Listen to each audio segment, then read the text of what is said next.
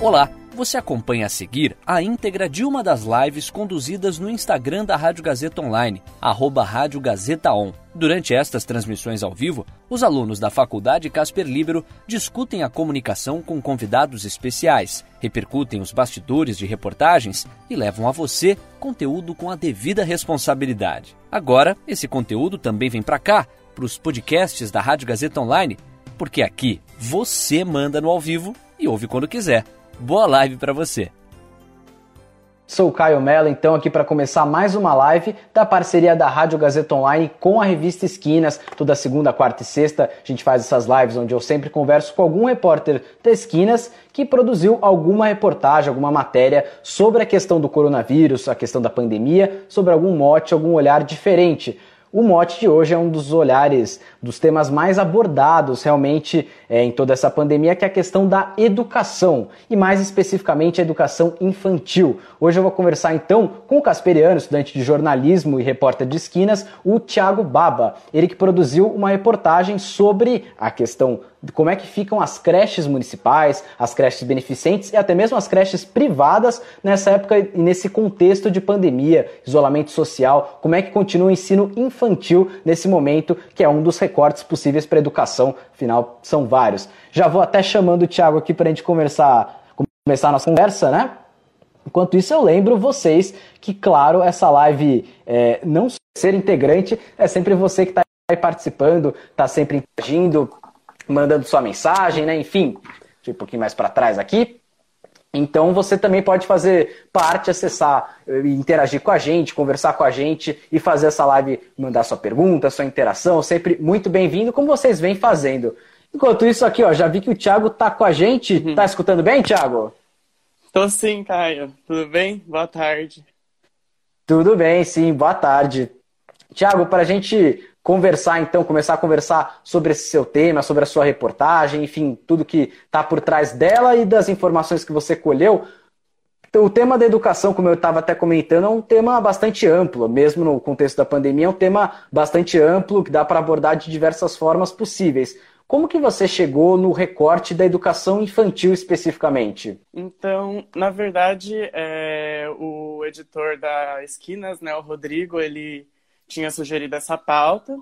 E aí eu resolvi fazer também, até porque na, na minha época de ensino médio ainda eu já tinha é, feito algumas matérias com a pré-escola da minha escola, né? Então eu já tinha um pouco de ligação e aí eu resolvi fazer. E também é uma. Então, inclusive, desde o. Pode falar. Então, é uma... e é uma classe também escolar que às vezes é muito esquecida, né? A parte infantil às vezes acaba ficando muito para ensino médio, enfim. Exato, ensino superior, muitas vezes são os temas mais abordados no contexto da educação, né? Então, pelo que você comentou, inclusive, desde a da época de escola, você já, então já, já tem essa, essa mania, vamos dizer assim, essa, essa coisa de produzir reportagens, enfim, essa, essa questão. É. Então, essa paixão pelo jornalismo veio de mais cedo, né? É, um pouquinho.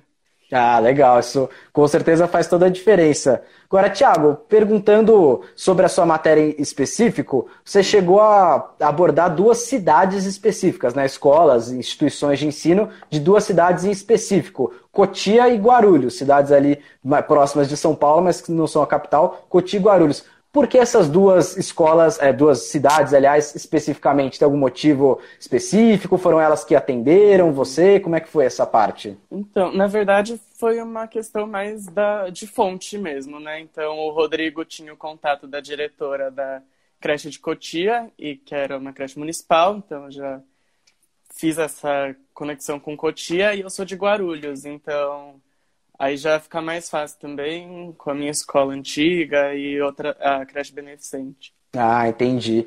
Bom, você acabou de falar aí da creche beneficente. Então, uma coisa assim para explicar melhor para quem está nos acompanhando, quem for também ler a sua reportagem, qual que é a diferença de uma creche municipal, pública no caso, e uma creche beneficente? Então, é... vou exemplificar com a creche que eu usei na reportagem. É, por uhum. exemplo, a creche municipal ela consegue receber os recursos é, da prefeitura mesmo. Então acaba vindo do estado, enfim. É, por exemplo, é, os salários, alimentação, infraestrutura, é, muitas vezes vem da própria prefeitura, mesmo a escola tendo que arrecadar mais para conseguir fazer certos eventos, enfim. Já uhum. a creche beneficente, ela, como eu conversei com a dirigente, que é a Leila Mantovani, ela mesma disse que eles fizeram esse convênio com a prefeitura de Guarulhos, mas é, não é meio que obrigatório. Elas foram atrás, conseguiram esse convênio, porém, mesmo essa quantia que a prefeitura concede não é suficiente para é, bancar todos os gastos. Manter. Então, isso. Tipo, a infraestrutura, a alimentação, tudo isso acaba tendo que tirar de doações, de parceiros, enfim. E mesmo é, essa quantia que é dada para creche beneficente, ela mesma diz que tem funcionários que, tipo, não, isso não acaba não suprindo a própria mão de obra que eles estão dispostos a pagar. E aí acaba complicando um pouco. Eles também. Essa quantia acaba não cobrindo o 13 terceiro, INSS, enfim. Uhum. Também não tem abono do, de impostos, porque para ter esse abono precisa de fazer o convênio federal, que é muito complicado. Elas já tentaram diversas vezes, não conseguem, enfim. É mais essa diferença. Entendi. Então, por exemplo, uma creche beneficente, ela tem muitas vezes apoio da prefeitura, né, uma parceria, mas é um apoio que, primeiro, não é obrigatório, e segundo, não é um apoio que ajuda na totalidade, né? Um apoio Sim. que ainda precisa de outros apoios privados, filantropias, enfim, é, é por aí, né? Sim, completamente. Tá certo. Ó, a gente sempre lembra que para você participar, como exemplo do que fez o próprio Rodrigo Ratier agora, sempre aqui presente nas lives participando, ele acabou de mandar uma pergunta. Ele mandou: Boa tarde, Thiago. A educação infantil é provavelmente a etapa de ensino mais complicada para fazer educação à distância. Como você avalia as medidas que estão sendo tomadas? Espera até que sumiu a pergunta aqui, mas é não apareceu para mim o resto aqui, mas ele pergunta como você avalia as medidas que estão sendo tomadas pelas escolas, enfim, e até quais outras poderiam estar sendo tomadas também. Eu já acrescento aqui na minha pergunta. É, eu acho que quanto à escola, as creches beneficentes, desculpa, as creches beneficentes e as escolas municipais, é, eles acabam, por exemplo, com esses recursos tecnológicos, eles não têm tantos recursos assim quanto as escolas particulares. Então, acho que, querendo ou não, mesmo que a gente almeje querer fazer muito mais, é o que eles têm à disposição. Então, por exemplo, é, ambas as creches é, estão disponibilizando conteúdos online, enfim. E também entregando materiais quando eles, elas vão fazer doações, né? É, já a escola particular está com. Bom, a maioria está fazendo esse tipo de atividade, né? Então, é, gravar vídeo, as professoras gravam vídeo contando história, mandam jogos, enfim, tudo online, né? Eu acho uhum. que está sendo bem suprido, mas obviamente não é igual presencialmente, ainda mais nessa fase de alfabetização. É, a parte do berçário, por exemplo, é uma parte que conta muito com atividades motoras é, que acaba sentindo falta, né? Porque de ter o contato com as professoras e enfim. Mas eu acho que dentro do possível, eu acho que está sendo tomada uma atitude adequada. Agora é uhum. é claro, né, que sempre dá para fazer mais, né?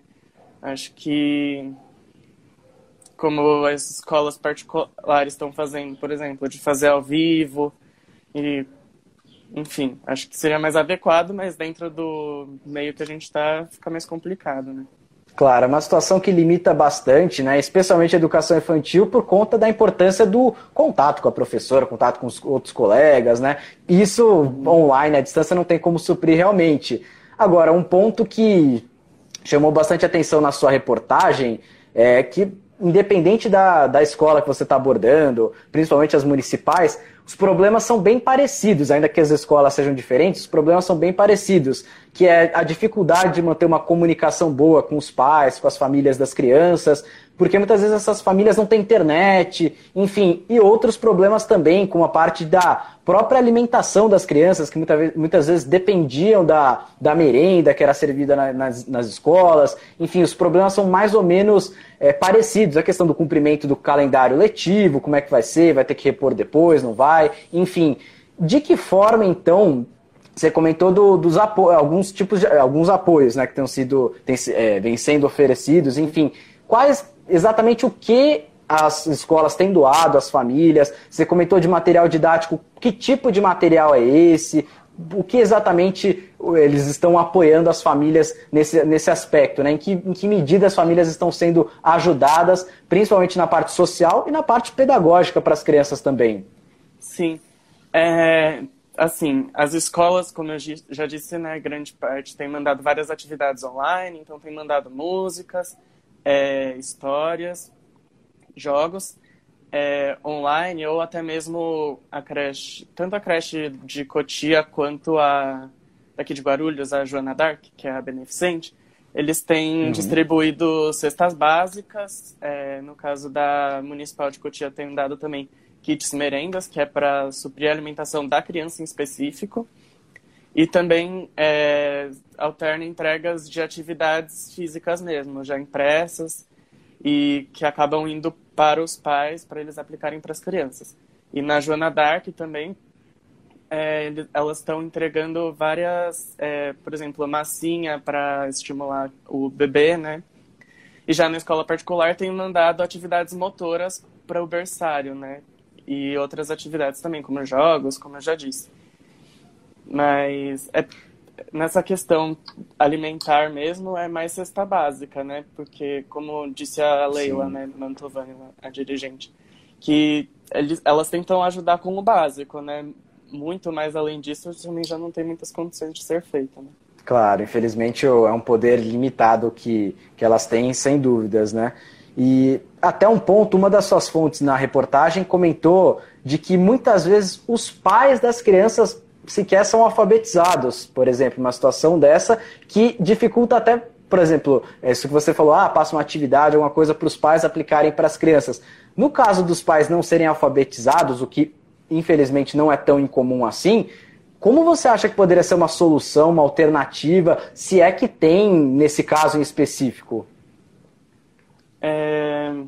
Então, eu acho que, assim, é, conversando com a Patrícia, que é a coordenadora, a diretora lá da creche Cotia, ela comentou, né? Eu perguntei como que era feita essa comunicação.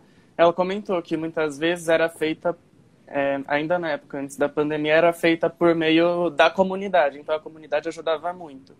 É, a comunidade de pais, os perueiros, então eles acabavam indo entregar esses comunicados é, e faziam essa ponte. Então, acho que principalmente agora é a ajuda de cada pai com o outro, né? Então, uma coisa que ficou muito nítida nessa entrevista que eu fiz com a Patrícia é o senso de comunidade que eles têm.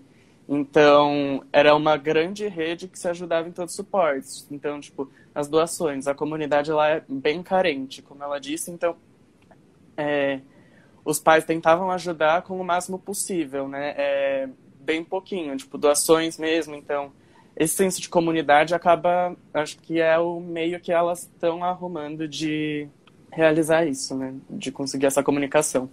Essa Mas, questão da comunidade é, realmente é muito vital nesses casos, né? Sim. Mas como você disse também, essa questão parental, é, dá para perceber uma questão muito complicada, porque muitos pais têm de trabalhar ainda mesmo nessa situação, então acabam não tendo onde deixar a criança. Então muitas crianças foram para o interior ou foram para a casa dos avós, que também já são outras complicações, né? Sim, sim. Muitas vezes não tem é, quem fica com a criança, ou muitas vezes não tem o, o pai o tempo de aplicar essas atividades para a criança. Totalmente. Tem todos esses fatores que dificultam realmente, né? Uhum. Pessoal, po podem continuar interagindo aqui com a gente, claro, a exemplo do que várias pessoas já têm feito aqui, anotei alguns, aqui a Fernanda Almeida, Thiago Pansica, Edu Reis, Marina, Virgínia, enfim, várias pessoas realmente interagindo com a gente, vocês podem mandar pergunta, exemplo do que fez o Rodrigo Ratier, por exemplo, há pouco, podem interagir, enfim, está aberto para isso.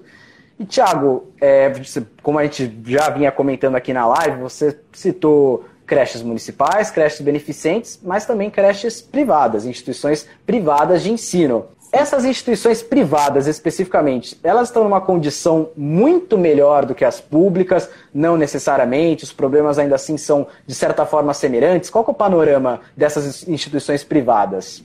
Eu acho que, é, quanto à questão pedagógica, o problema é o mesmo para todas. Tem que se adaptar a esse novo meio digital que se impôs, a essas limitações de, é, de distância, enfim. Só que eu acho que a maneira de lidar com esse problema é, interfere completamente. Então, como a gente já citou aqui, o acesso das creches beneficentes e municipais é completamente diferente. É, muitas vezes os pais não conseguem dar esse suporte, é, não conseguem estar presentes em casa, não conseguem aplicar essas atividades. E enquanto na creche, na, na creche privada já é uma realidade totalmente diferente, né?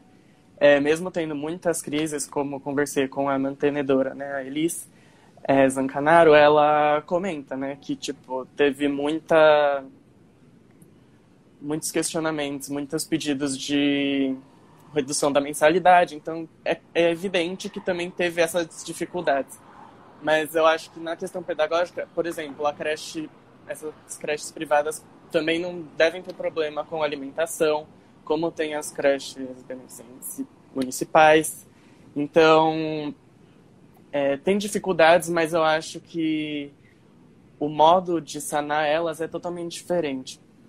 Porque já tem essa estrutura de tecnologia, é, muitos pais também é, mesmo que trabalhando em home office, estão presentes com a criança, têm a dificuldade dos horários, mas estão presentes, conseguem olhar a criança. É, então, acho que assim, é, o problema pedagógico é o mesmo, mas outras questões acabam interferindo mais. Então, eu acho que difere um pouco, né?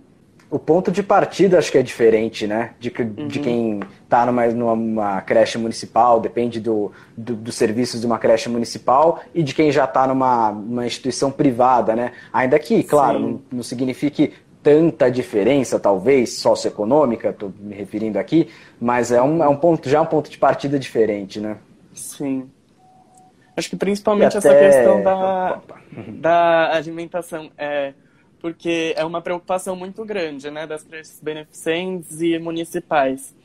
É, e que, por exemplo, eu tipo, não, se, não cheguei nem a comentar direito com as creches privadas, né, porque já não é um problema evidente, porque não é uma questão de que essas crianças vão passar fome.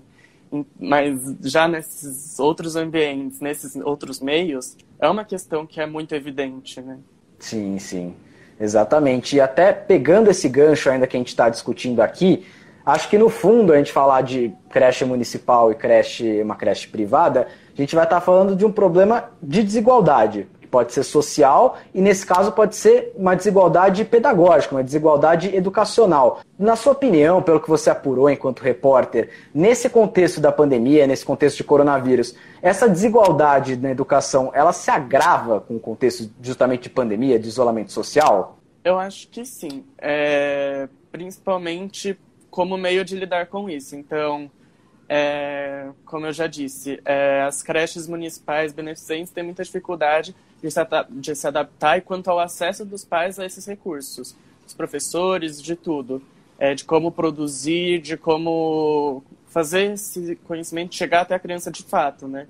Porque muitos pais não têm celular, não têm internet, como a gente já comentou, moram em condições muito precárias, às vezes não tem nem, enfim.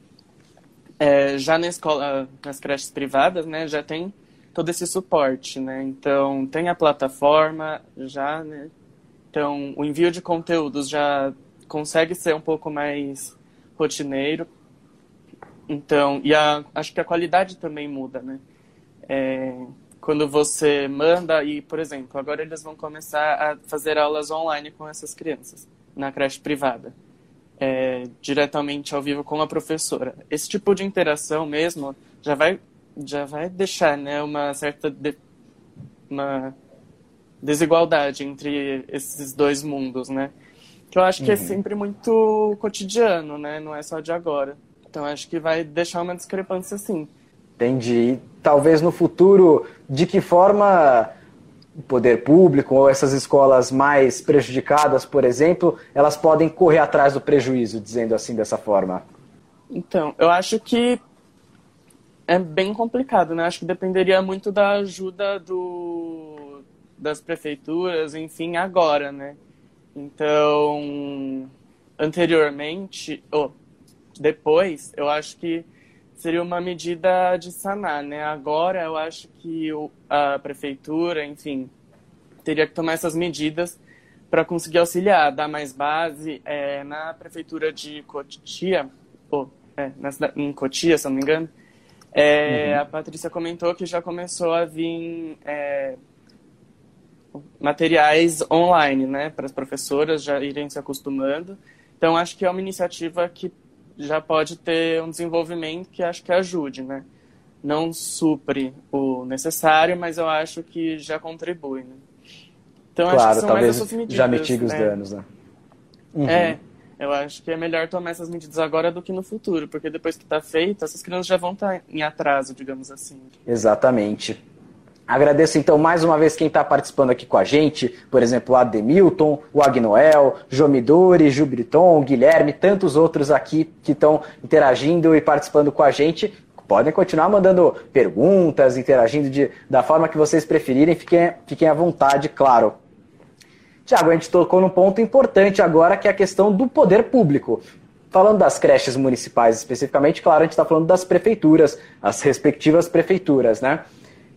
O que, que o poder. Existe alguma ação, alguma coisa que o poder público. E aí, claro, perguntando especificamente Coti e Guarulhos, que são as cidades que você pesquisou, que você apurou, evidente que não tem, dá para falar de todas, mas é, o, o, poder público, de alguma forma, é, está deixando de fazer alguma coisa que poderia estar fazendo para melhorar, para auxiliar mais as, as escolas, para melhorar a educação nesse sentido e nesse meio remoto e emergencial? Eu acho que é, essa ausência, assim, não essa ausência, mas essa falta de apoio é, não é de agora, né? Então, acho que principalmente an antes disso, né?